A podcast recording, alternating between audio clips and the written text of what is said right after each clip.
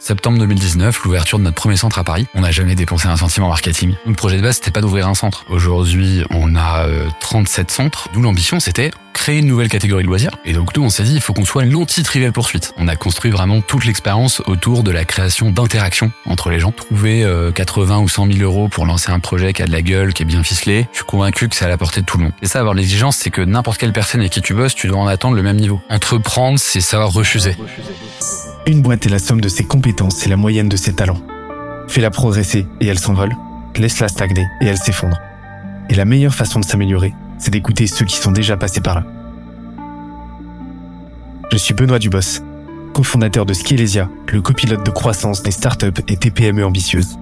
Ensemble, nous allons partir à la découverte des plus belles réussites entrepreneuriales, avec un objectif, comprendre comment créer et développer une boîte de façon saine, rapide et durable. Au programme, des réussites, des échecs, des méthodes et surtout des tonnes d'apprentissages à appliquer le jour même sur ton projet. Alors prépare de quoi noter et surtout, attention à la branche.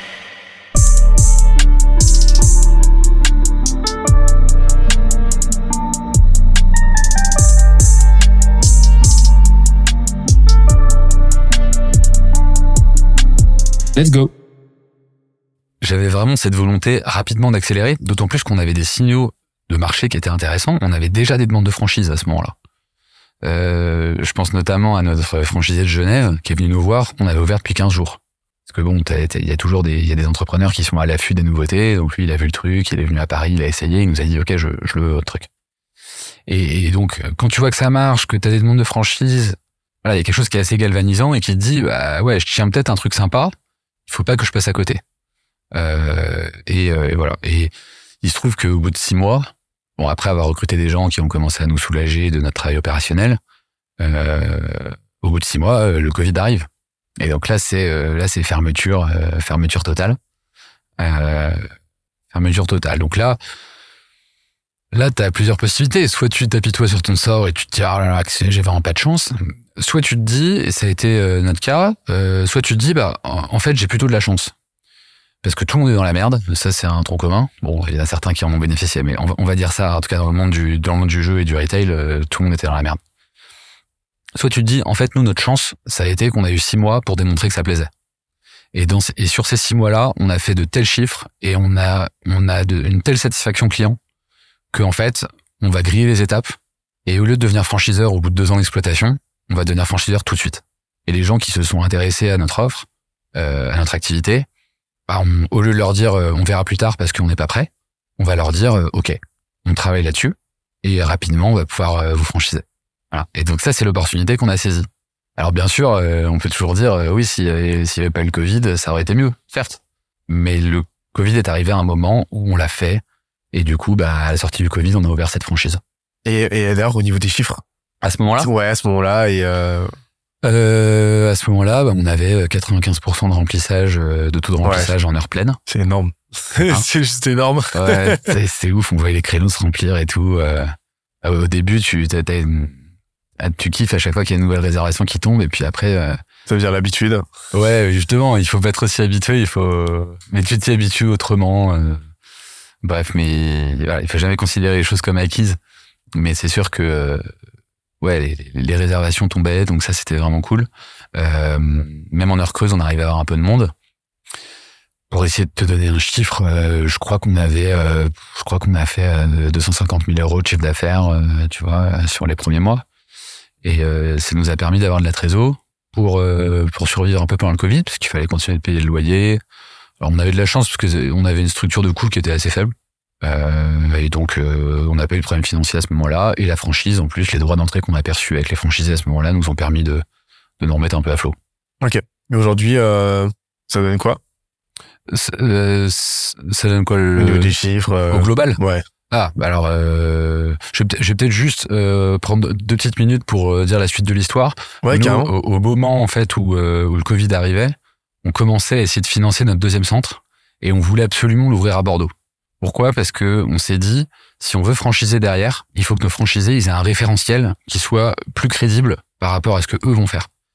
Autrement dit, si on ne fait que se développer à Paris, quelqu'un qui est à La Rochelle ou à Dijon, il va pas forcément s'identifier au business model. Alors que si on va à Bordeaux, ça reste, ça reste une grosse aglo. mais ils vont se dire si ça marche à Bordeaux, ça a quand même beaucoup plus de chances de marcher chez moi. Et, et d'ailleurs, on s'est rendu compte que c'était que c'était a priori un, un, bon choix de faire ça parce que quand, quand des gens veulent se franchiser, ils ne demandent pas les chiffres de Paris, ils demandent les chiffres de la province. Donc c'est pour ça qu'on a fait le choix de Bordeaux plutôt que d'en faire un deuxième à Paris.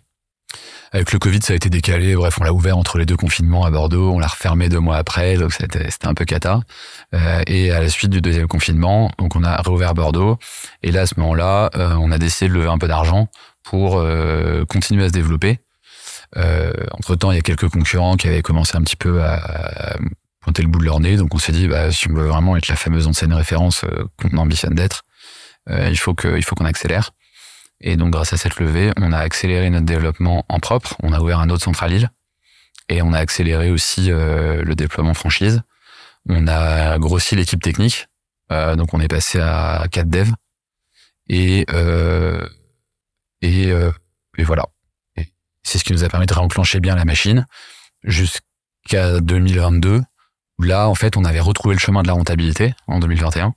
Et on a du coup pu financer nos centres suivants en propre avec de l'emprunt. Ça, c'était clé. En fait, la levée de fonds, je le dis parce que je sais qu'il y a pas mal d'entrepreneurs qui écoutent euh, cette émission. Euh, euh, la levée de fonds, on l'a pas fait par mimétisme parce qu'il faut lever des fonds. on l'a fait parce qu'on était à un moment où on pouvait plus lever d'argent à la banque parce que bah, on venait de fermer pendant plus d'un an, quasiment. Et donc, on n'avait pas de, on n'avait pas d'argent, on n'avait pas de rentabilité pour pour emprunter à la banque. Et donc, on a fait appel euh, à ce moment-là des business angels. Mais si on avait pu s'en passer, on s'en serait passé. Et ensuite, en 2022, on a emprunté pour ouvrir des centres. Et aujourd'hui, en 2023, on ne fait que emprunter pour ouvrir des centres. Ok, donc là, c'est forcément au bout d'un moment, tu crées un, euh, tu crées une flywheel en fait, qui te permet de, euh, bah, tu crées un effet de levier en fait, qui te permet d'emprunter de plus en plus facilement et et, euh, ça c'est un truc que les qu'on a tendance à oublier, c'est que forcément la réussite amène à la réussite. Et ouais, bien sûr. bon bah à, à, chaque nouvel emprunt, à chaque nouvelle ouverture, vous vous rendez l'ouverture de la prochaine un petit peu plus facile parce que vous prouvez encore un peu plus le concept. Exactement. Et dans la dans la limite d'un d'un certain seuil qu'on n'a pas encore atteint, qui est euh, un taux d'endettement trop important ou des lignes de crédit trop importantes chez certaines banques. Mais euh, c'est sûr que nous, en plus, le modèle hybride euh, succursale franchise, il plaît beaucoup puisque ça rassure beaucoup les banques d'avoir des revenus récurrents via la franchise et d'avoir à côté des succursales qui aujourd'hui fonctionnent toutes très bien avec des beaux taux de rentabilité. Euh, et donc cette cette euh, cette dualité, elle euh, elle plaît beaucoup et elle fait que là pour le moment les banques sont quand même sont quand même très intéressées à l'idée de nous, de nous suivre. Et alors un des facteurs clés de votre capacité à avoir su bah, rassembler du monde rassembler, euh, bah, euh, embaucher euh, Valentin, embaucher, enfin trouver des investisseurs, bah, remplir vos premières salles, etc. C'est votre capacité à avoir su définir une vision, la projeter et fédérer. Ouais, sûrement, sûrement un peu. je pense que c'est surtout la capacité à, à, exécuter avec avec exigence, essayer dès le début d'avoir un super produit alors que les moyens sont pas énormes. Euh, ça a été ouais de, de, recruter des gens qui étaient un peu à notre image et puis au fil du projet, au fil du projet, la, la, les choses changent énormément. Ouais. Au début, t'es exploitant et littéralement, on en a déjà parlé, t'es sur place, t'accueilles des gens. Après, tu deviens manager de quelqu'un qui exploite à ta place. Donc, euh, c'est pas la même chose. Euh, il faut commencer à écrire des process, il faut commencer à dire ce que t'attends, à essayer d'avoir un ADN de marque, après, tu bascules sur un nouveau métier. Tout nouveau métier, on va en reparler après, je crois, euh, c'est euh, le métier de franchiseur. Et c'est pas du tout le même métier. Dès que tu parles à quelqu'un dans la franchise, ils te disent, mais attention, être franchiseur, ça n'a rien à voir avec être exploitant. Être franchiseur, tu travailles en B2B, t'accompagnes des entrepreneurs indépendants, et c'est pas donné à tout le monde. Donc en fait, euh, il faut il faut apprendre ça, il faut en apprendre les codes. Les codes de la franchise sont très spécifiques, il y a un cadre juridique qui est très spécifique. Euh, il y a il y a des relations avec des franchisés qui sont pas du tout les mêmes que celles que tu as avec des salariés. Euh, il y a aucune verticalité avec un franchisé. En fait, tu as, vraiment un, un alignement d'intérêt pour réussir, mais chacun est indépendant. Il se trouve que le franchisé a une, exclusivité d'approvisionnement chez nous, mais euh, je suis pas leur boss. Donc euh, s'ils veulent me dire que je suis pas au niveau et que je fais de la merde, eh ben, ils peuvent me le dire. Euh, D'ailleurs, de mes salariés à me le dire également si c'est le cas. mais euh, voilà, et, donc on a appris ce métier. Et Charles, mon associé, qui lui s'occupe de la partie tech et produit, lui, il a appris un métier qui est le métier d'éditeur de jeux. Parce que aujourd'hui, bah, enfin au tout début, on a construit Quizroom ensemble euh, avec une idée simple, mais aujourd'hui, lui, il édite des jeux quoi. Il a, il a des, des, des devs qui éditent des jeux. Il, ça, il, il édite aussi des, des solutions de monitoring pour nos franchisés. Euh, voilà, donc euh, à mesure que le projet euh, augmente, euh, là, effectivement, il y a des nouvelles compétences clés qui arrivent et qui sont euh, fédérer, motiver les équipes. voilà. Et, et, et, à titre perso, je pense que s'il y a une compétence clé qui, qui peut faire la différence, c'est dire, pense la, la, la, capacité à gérer un projet de façon rapide et exigeante. Et ça, en fait, ça implique, euh, ça implique plein de trucs. Euh, la, la, rapidité et l'exigence, ça va pas toujours ensemble. Et en fait, je pense que c'est surtout la, difficulté, c'est d'impliquer tout le monde là-dedans. Euh, cette, cette compétence, elle se matérialise en interne. Recruter évidemment des gens bons, refuser de recruter des gens qu'on pense ne pas, euh, soit ne pas être au niveau, soit ne pas être forcément dans l'ADN de la boîte. Il y a, y a, en fait, il y a autant d'échecs de gens qui juste étaient pas en fit avec la boîte que de gens qui étaient pas forcément au niveau auquel on les attendait.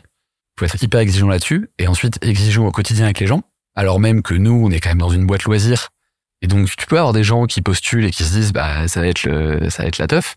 Et on essaye toujours d'être vraiment euh, dans cet équilibre entre le fun et l'exigence. Ça, c'est en interne. En externe, bah, tu as euh, le, choix des partenaires et des prestataires avec qui tu travailles. Euh, moi, c'est un truc, je, je, sais même pas comment je, je l'ai théorisé, mais euh, je, je, dis toujours, un bon partenaire, un bon prestataire, c'est deux critères timing et euh, compétence. S'il est bon mais qu'il délivre pas à temps, ça va pas. S'il délivre à temps et qu'il est pas bon, ça va pas non plus. Et, euh, et, du coup, nous, on est vraiment là-dessus. Moi, je pense là à des, à des, à des, prestataires ou des partenaires avec qui je bosse depuis très longtemps. Je pense que notre avocat, c'est une star et ils délivrent à temps. Notre agence de design, ils sont super forts et ils délivrent à temps. Et ça va même jusqu'à notre imprimeur. C'est ça, avoir l'exigence, c'est que n'importe quelle personne avec qui tu bosses, tu dois en attendre le même niveau. Et quel que soit, entre guillemets, l'expertise. Un imprimeur il est probablement plus facilement remplaçable que euh, un avocat, mais j'ai la même exigence envers lui. Et mon imprimeur, je l'ai depuis ma toute première boîte où j'étais salarié. Ensuite, je l'ai eu dans ma première boîte que j'ai montée et je l'ai encore aujourd'hui alors qu'il est à Montparnasse et que mes locaux sont à Crimée. Enfin, donc du coup, à l'autre bout de Paris, pour ceux qui connaissent pas Paris. Euh, mais euh, voilà, cette exigence-là, elle est importante euh, en interne, en externe, et aussi euh, d'un point de vue perso, euh, s'imposer à soi de, de, de, de, jamais aller vers la facilité. Moi, je suis, je suis assez dur avec moi là-dessus. bon, évidemment, on fait pas tout parfaitement, mais en tout cas, on essaye de le faire le mieux possible. Et et je pense, euh, par exemple, moi, c'est moi, c'est la, façon dont je gère mes projets. Moi, j'ai un Trello, j'ai un Trello sur lequel je mets euh, tout ce que j'ai à faire. Et euh, à chaque fois que, quand je commence à travailler avec quelqu'un, dès que je lui demande quelque chose, dès que j'attends une réponse de sa part, à une certaine date, je me mets un rappel le lendemain sur mon Trello. Et puis, si j'ai pas une news, je le relance.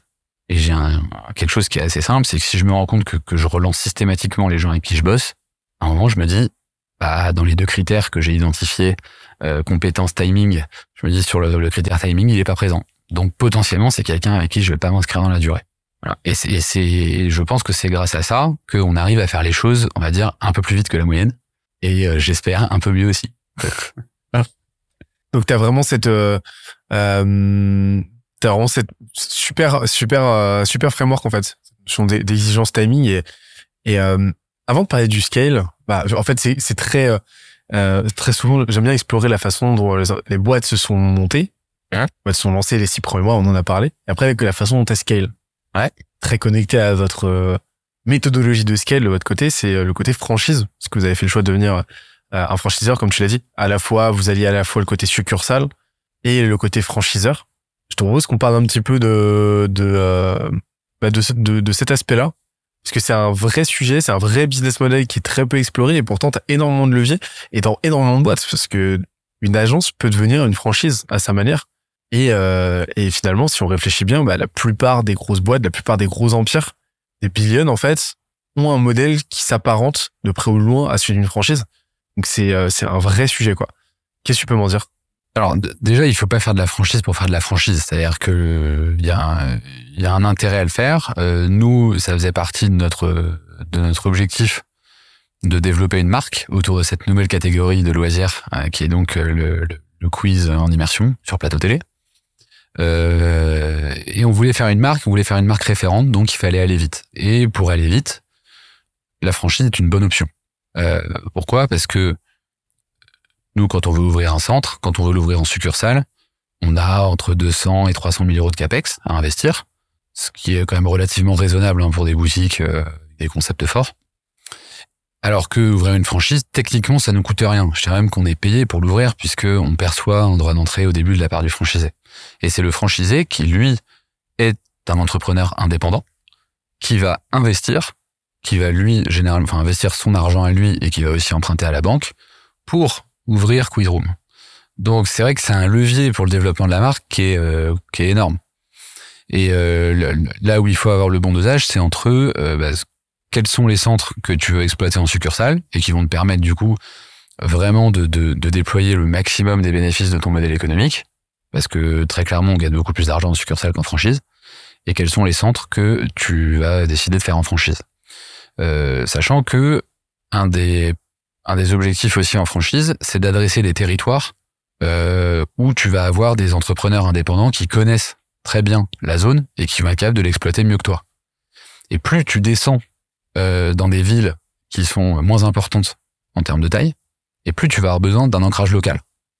Donc nous, c'est le choix qu'on a fait, ça a été de se dire, on garde un certain nombre de villes euh, stratégiques avec euh, certains KPI, c'est-à-dire une agglomération de plus de 800 000 personnes, un bassin économique, une météo relativement clémente, enfin clémente pour nous, c'est-à-dire plutôt mauvaise. et ensuite, on s'est dit, quelles sont les villes qu'on va adresser en franchise? Ça va être les villes qui sont allez, euh, plutôt entre 300 000 et 800 000 habitants. Et donc là, on va céder d'un entrepreneur local qui habite sur place, qui va savoir lui comment ça marche dans sa ville, euh, qui va être capable de savoir par exemple si le centre-ville est dynamique. Et si c'est le cas, il va s'installer en centre-ville.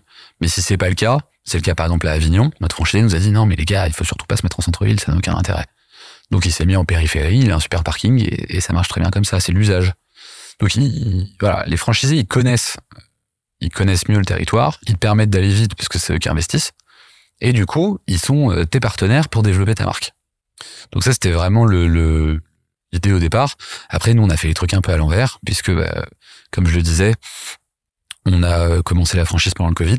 À ce moment-là, on a surtout été contacté, sauf Genève, par des par des entrepreneurs indépendants souvent dans le loisir, qui avaient déjà des centres multi-activités et qui voyaient dans Quizroom la possibilité de diversifier leur offre. Et qui avaient déjà une expérience voilà. Exploitation. Euh... Ouais, exactement. Donc ça, ça c'était nos franchisés, on va dire, les plus naturels, et c'est ceux qui sont venus vers nous pendant le pendant le confinement. Okay. Sachant aussi que, je le dis au passage, c'est l'ironie du truc, c'est que il y en a plein qui ont investi avec les subventions du Covid. Donc euh, voilà, est-ce que c'est bien, est-ce que c'est pas bien, chacun se fera son avis. Mais euh, en tout cas, il y en a qui se sont développés grâce à ça. Euh, en ouvrant des, salles quiz room au sein de leur centre multi-activité. Ça, ça a été notre point d'entrée. Mais euh, rapidement, on s'est rendu compte que pour la marque, le plus important, c'était bien évidemment d'ouvrir des centres dédiés Quizroom, où il y avait que ça, dans des agglomérations de taille moyenne ou importante. Euh, et que c'est comme ça qu'on développe bien notre marque, alors que c'est pas du tout la solution de facilité, puisque ce serait évidemment beaucoup plus simple d'appeler tous les centres multi-activités, leur demander s'ils sont intéressés par Quizroom. Mais en fait, et c'est là où on en vient sur un, on arrive sur un autre levier de la franchise. Quand un franchisé, il n'exploite que Quizroom, il met toute son énergie sur Quizroom. Et donc quelqu'un qui investit 40 000 euros en perso, qui emprunte 200 000 euros et qui euh, du jour au lendemain se retrouve à gérer son centre Quizroom au quotidien, il n'a pas le choix que ça marche. Alors que quelqu'un qui est en multi-activité et qui a à côté un laser game, un mini-golf, euh, lui il sera ravi que ça marche.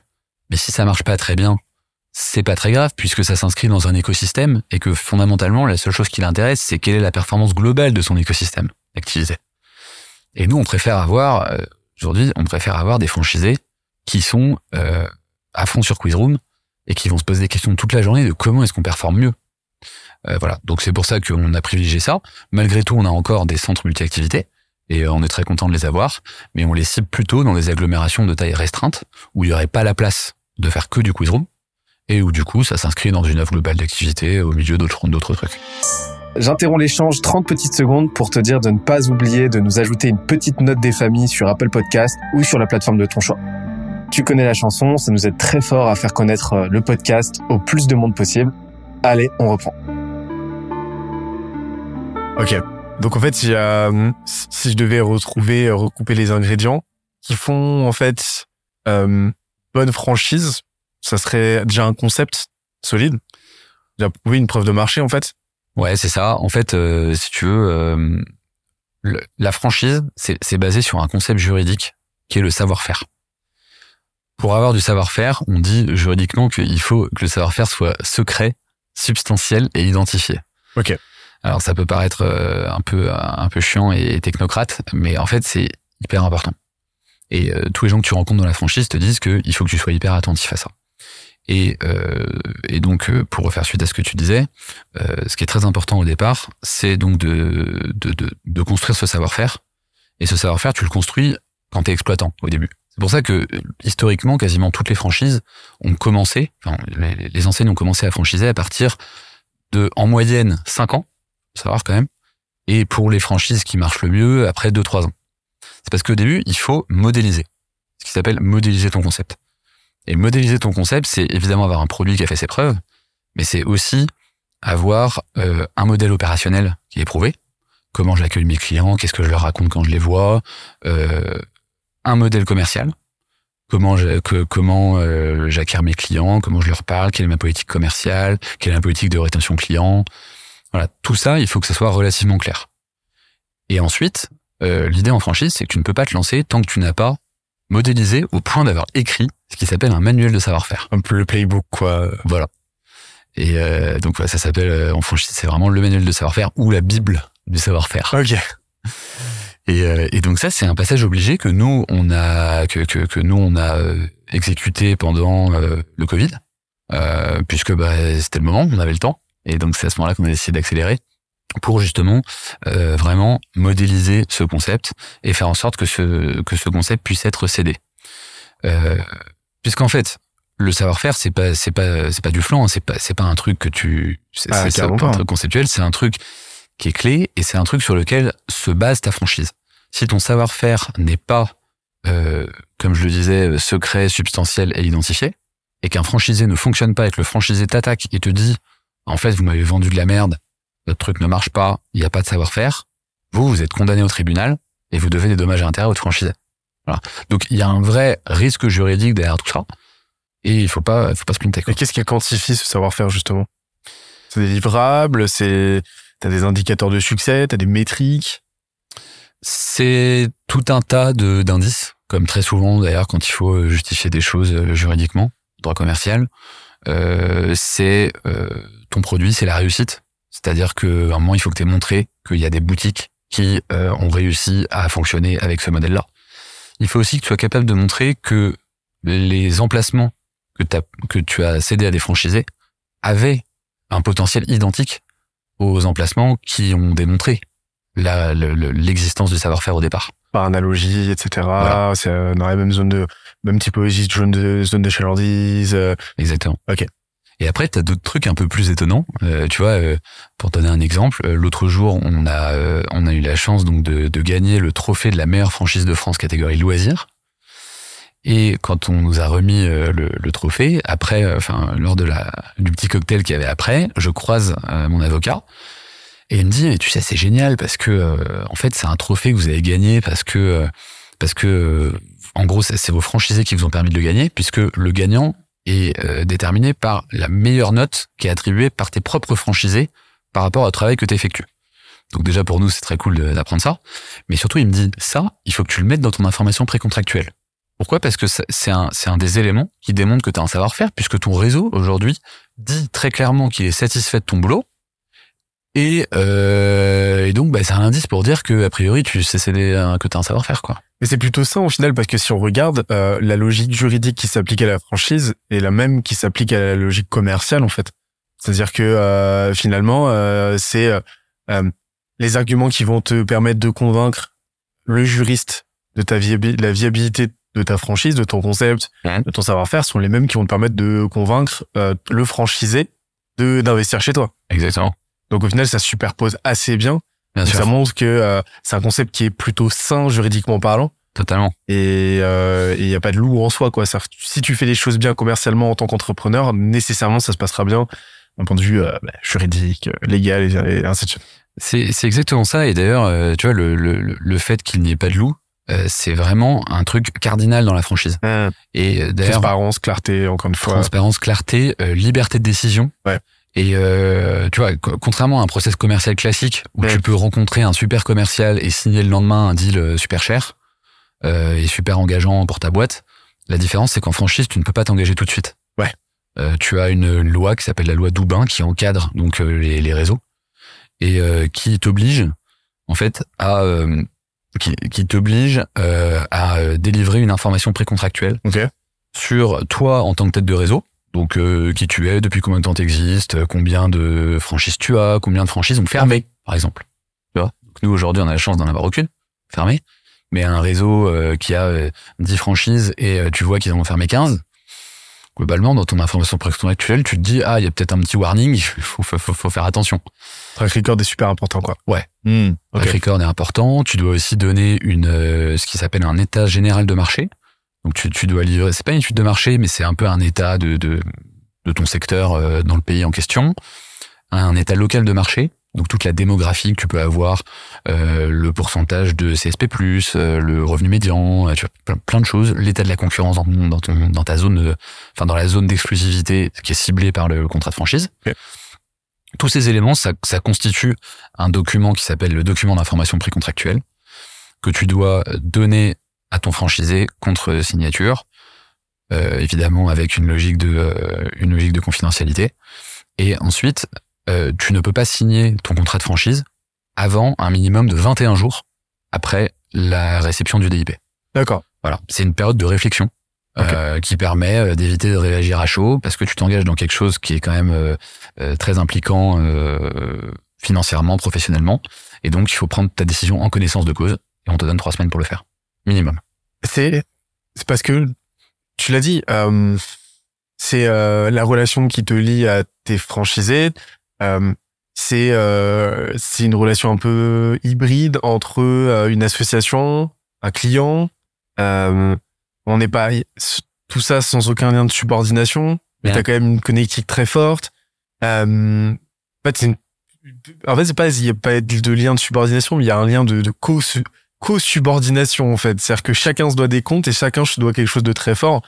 Ouais. Et, euh, et, et donc en fait, ouais, euh, je pense que c'est une vraie gymnastique aussi relationnelle, quoi. En fait, business et personnel. finalement. T'as t'as- t'as tout à fait compris l'enjeu. euh, C'est c'est ça, c'est que la franchise, c'est une dynamique relationnelle. Ah, Si tant est évidemment que ton concept fonctionne et que tout le monde se porte relativement bien. C'est sûr que si euh, ton réseau euh, il part dans tous les sens et que ça marche pas, euh, bon, la dynamique relationnelle elle est plus la même. Mais c'est clairement ça le truc, c'est que d'un côté t'as un franchisé qui est un entrepreneur. Ça il faut l'avoir en tête. euh, un franchisé est un entrepreneur euh, indépendant. C'est aussi un des points cardinaux de la franchise. Il est entrepreneur indépendant, il a sa propre boîte, il prend ses décisions. La seule chose, c'est qu'il le fait en étant, moi j'appelle ça un peu de l'entrepreneuriat assisté. C'est-à-dire qu'en gros, tu es entrepreneur on te prend un peu la main pour, pour entreprendre sur un concept qui a déjà fait ses preuves. Et donc c'est ce qui fait que tu tu vas pas forcément euh, tu vois tu vas pas lancer ta startup où tu as une super idée et t'espères que ça va fonctionner avec un potentiel de croissance qui est complètement dingue. T'as pas non plus la PME euh, sur ta propre idée ou qui peut qui peut par exemple être la continuité de ton expertise que tu as acquis en, tant que salarié et tu vas développer ta propre activité. Là, tu es sur autre chose, tu, tu surfes sur quelque chose qui marche déjà et que quelqu'un d'autre a créé, euh, mais tu restes malgré tout indépendant. Et ça, ça se matérialise de plein de façons. Tu vas choisir ton comptable, tu choisis ta politique tarifaire. Ça, c'est un truc qu'il faut savoir. En franchise, tu ne peux pas imposer les tarifs. Donc chaque franchisé peut, faire ses formules comme il veut. Euh, c'est toi qui... Ouais, mais ça c'est important de d'avoir en tête. C'est ce qui explique d'ailleurs que les McDo sont pas sous le même prix, euh, que euh, tout, tout peut changer. Alors après, encore une fois, tu as un savoir-faire et donc tu as une force de prescription pour proposer une politique tarifaire qui soit cohérente. C'est pour ça que tu vois, par exemple, tu prends l'exemple de McDo. Ouais. Euh, moi, j'aurais, je pensais qu'il y avait, euh, euh, que c'était géré par euh, la maison mère, par exemple. Je pensais que euh, la maison mère gérait, euh, gérait la fluctuation de ses prix en fonction de ses zones de chalandise, en fonction des, en fonction des, euh, bah, en fonction des, qu'elle avait un, qu'il y a un cours, tu vois, du McChicken, qui fait que euh, dans tel endroit, euh, à tel endroit, ça va être plus cher parce que c'est plus, ça coûte plus cher d'acheminer ou j'en sais rien, tu vois, des logiques euh, financières. Et je, je savais pas que c'était euh, laissé à discrétion du, du, du, du franchisé. Alors, je je sais pas quelle est la quelle est la, la, la complexité du modèle dans les euh, dans les franchises food ouais. parce que c'est plus complexe que nous. Forcément. Nous on a on, on a une petite centrale d'achat d'ailleurs, mais qui est quand même beaucoup plus simple que celle de McDo ou de Carrefour. Mais euh, mais en tout cas, il y a quand même un cours du McChicken parce que euh, parce que euh, t'as des prix recommandés. Mmh. Et nous, il se trouve que nos prix recommandés, ils sont appliqués par 80% du réseau. Et les autres, ils sont à plus ou moins 5 ou 10%. Ouais, ouais, c'est ça. Voilà. Donc ça, ça reste quand même très cohérent, mais c'est une liberté qu'ils ont. Parce que tu as quand même un, un gros pan de ta proposition de valeur, c'est tout l'aspect data. Ouais. Tout l'aspect data, tout l'aspect euh, expérientiel. Parce que vous, alors si je, si je cartographie le truc, vous, ce que vous vendez, à travers un modèle qui est éprouvé, qui est playbookisé, etc., c'est de, du dérisquage et Mhm. du rendement. Exactement. Donc ça, c'est vraiment la proposition de valeur, c'est ce que vous vendez aux entrepreneurs, Ouais. aux franchisés, c'est un modèle qui va te permettre de dégager telle fourchette de rendement à telle euh, à telle fréquence et ainsi de suite. Donc c'est une garantie euh, une garantie financière et euh, et en fait le produit eh ben c'est ce concept là accompagné de ce manuel de savoir-faire. Donc là le produit c'est ça, mais c'est un produit en flux. C'est-à-dire que forcément vous plus vous allez avoir de franchisés plus vous allez euh, bah, plus euh, plus vous allez fonctionner en fait bah, plus votre euh, existence va s'étendre dans la durée plus vous allez euh, générer bah, un effet de réseau fort une flywheel forte qui va vous permettre de récolter de la data et d'améliorer en fait ces usages de nourrir ce manuel euh, ce manuel et, euh, et de rendre en fait vos franchises de plus en plus opérantes de plus en plus rentables et ça c'est aussi ce que vous vendez c'est cette continuité plus longtemps on bossera ensemble plus longtemps vous euh, vous vous récolterez quoi Ouais. Et c'est c'est vrai que c'est important ce que tu dis parce que euh, la valeur que tu délivres, elle évolue aussi dans le temps. Mm. Le premier franchisé qui te fait confiance, il fait confiance à ton activité parce qu'il dit euh, allez euh, intuitivement l'activité est cool, elle fonctionne. J'ai le sentiment vu de loin que le modèle économique est rentable.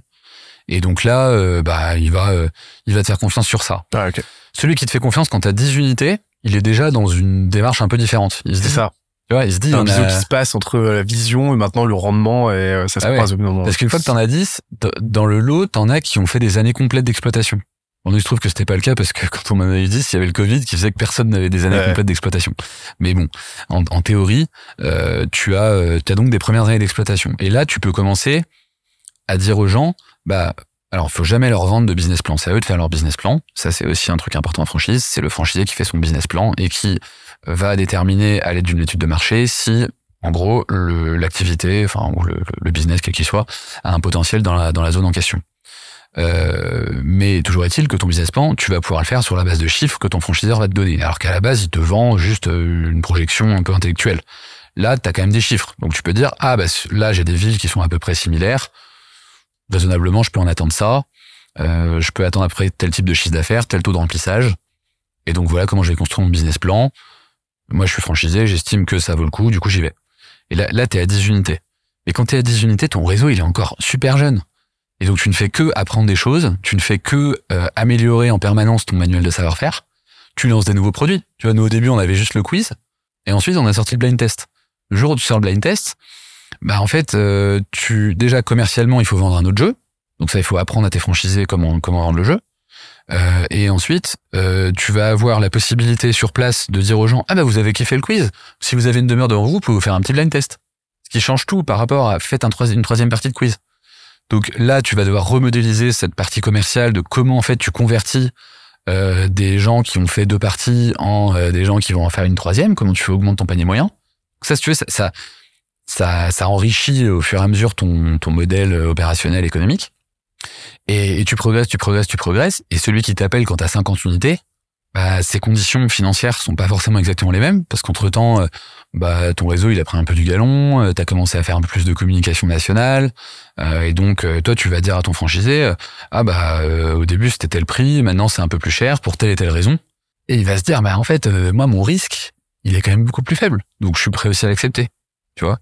Et quand, tu dis la proposition de valeur c'est de dérisquer, ouais, mais euh, surtout en fonction du timing avec, avec lequel tu t'engages euh, dans la franchise, euh, le niveau de risque est pas le même.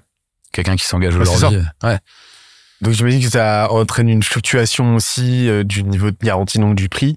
Euh, un petit peu. Un après, petit peu. Euh, après, y a, nous, nous, tu vois, au tout début, on a commencé avec un système de franchise qui était un peu, un peu spécifique, qui était, en fait, on facturait au nombre de joueurs. Donc on disait aux franchisés, voilà, si vous avez 1000 joueurs dans le mois, je fais simple, hein, si vous avez 1000 joueurs, on va facturer 1,50€ par joueur, donc on va prendre 1500 euros. Ça, c'était simple, mais le truc, c'est qu'au fur et à mesure, on a de plus en plus travaillé sur l'augmentation du panier moyen, sur des, des offres additionnelles. Et donc, bah, sur tous ces premiers franchisés, eux, ils ont vu une énorme valeur à ce qu'on développe tous ces, outils. Euh, mais en revanche, nous, on a capturé rien. On n'a rien capturé dans cette valeur. Donc, c'est vrai que nous, à un moment, en tant que franchiseur, on s'est dit, bah, c'est cool parce qu'on pérennise tous les franchisés actuels. Mais d'un autre côté, c'est pas normal parce que c'est notre boulot, c'est nos devs, euh, et donc on devrait pouvoir capturer cette valeur aussi. Et c'est là qu'on a un petit peu euh, changé la façon de faire et que là, on est passé, nous, à 8% de redevances de chiffre d'affaires, plus 10%, enfin, plus 2% de redevances de communication. Donc on est à 10% au total de redevances. Euh, ce qui est plutôt pas mal puisque pour vous donner un exemple, euh, dans la food, euh, tu prends un, un bagel corner ou, ou, un Big Fernand, ils sont à 5-6%. Mais souvent ils ont une centrale d'achat à côté. Voilà, donc c'est pas tout à fait la même chose. Mais voilà, donc nous on est à 10% et aujourd'hui on capte 10% de la valeur globale, donc du chiffre d'affaires. Euh, et, ça, ça a évolué. Aujourd'hui, les, les nouveaux franchisés le comprennent très bien. Mais il faut quand même, euh, il faut quand même euh, rassurer nos franchisés sur le fait que ça évolue pas trop. Là aujourd'hui, on pense que le modèle est bon. Il y a un truc qui est très important et que nous répètent tous les gens qu'on rencontre, euh, qui ont dirigé ou fondé des réseaux, qui nous disent le plus important, c'est de trouver le bon équilibre entre la rentabilité du franchiseur et celle du franchisé. Et le franchiseur trouvera toujours qu'il perçoit pas assez, le franchisé trouvera toujours qu'il donne trop. Le tout, c'est de trouver le, le, le, le, moment où en fait on va trouver que globalement le l'équilibre il est le bon. Euh, et, on, on, et, on, a besoin quand même de rassurer les franchisés sur le fait que les prix augmentent pas trop, parce que euh, bah, eux ils s'inscrivent dans le temps long avec nous. Et euh, si on veut les signer euh, à la fin du contrat, bah, euh, on va pas les signer si on triple les prix quoi. Faut mmh. pas, faut pas je parlais plutôt de euh, pour les nouveaux entrants. Ouais. Forcément, forcément entre ton ton cinquantième franchisé, enfin ton ton cinquième franchisé, ton cinquantième franchisé, le niveau de garantie, le rendement sera ouais. pas le même. Donc forcément, j'imagine que tu as une fluctuation des prix. Euh, oui, qui, oui, euh, mais s'entraîne quoi. Encore une fois, tu vois, si le les franchisés, ils appellent souvent les les, les, les nouveaux entrants, ils appellent les, les actuels. Si tu appelles l'actuel et que tu te rends compte qu'en fait, on va te demander deux fois moins de droits d'entrée, deux fois moins de droits, enfin, que, que, que à l'époque on demandait deux fois moins et qu'aujourd'hui on demande deux fois plus. Ouais, ok. Il y a aussi un truc dans ta tête qui peut te dire mais mais ouais, t'as un ancrage. Euh... Où est-ce qu'ils vont jusqu'où ils vont aller quoi? Ouais. et, et, quand moi dans cinq ans je vais vouloir renouveler, s'ils m'ont triplé le prix d'ici là, ça vaudra pas le coup. Donc on a, on a quand même on a quand même besoin de, de les rassurer sur Mmh. le fait que ça va pas trop changer. Ok. J'espère que l'épisode t'a plu autant que ça nous a plu de l'enregistrer et de le produire. Si c'est le cas, oublie pas de nous laisser une petite note et euh, de le faire tourner autour de toi. Ça nous aide énormément à faire connaître le podcast, à nous faire connaître et à prêcher la bonne parole d'une croissance saine, durable et rapide. En attendant le prochain épisode, on se donne rendez-vous sur scalezia.co, s c a l e z i où tu découvriras des cours, des vidéos et des lives en libre accès pour t'aider à faire décoller ta boîte comme jamais. C'est notre promesse, c'est ça qu'on aime faire et on va continuer de le faire. On se dit à très vite. Bye bye.